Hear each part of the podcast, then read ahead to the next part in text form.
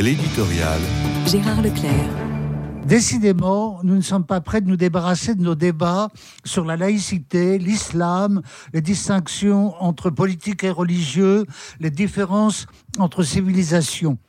Ainsi, l'islamologue Gilles Keppel publie ces jours-ci un essai intitulé Prophète en son pays, dont la lecture a quelque chose de terrifiant. Depuis quelques 40 ans qu'il observe l'évolution du monde islamique, il ne peut qu'observer une montée d'un totalitarisme dont il est lui-même la victime. N'est-il pas l'objet d'une condamnation à mort par Daesh?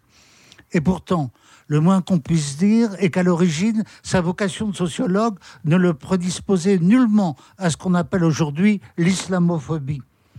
Gilles Keppel n'est pas le seul à décrire et dénoncer un phénomène auquel chacun est bien obligé de s'affronter désormais chaque jour.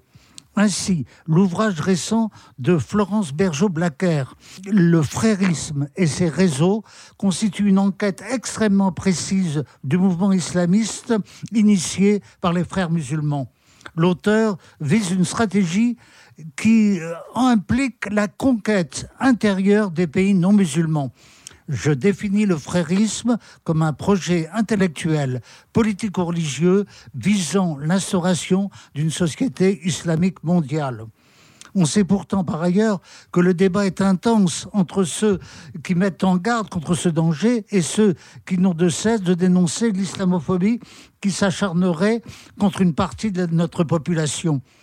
Ainsi, la France insoumise a choisi son camp, d'autant plus que la formation de Jean-Luc Mélenchon vise un électorat très ciblé. Mais du côté des chrétiens, il y a aussi expression de désaccord. Le dialogue interreligieux professé jusqu'au sommet de l'Église ne devrait-il pas constituer une alternative au choc des civilisations?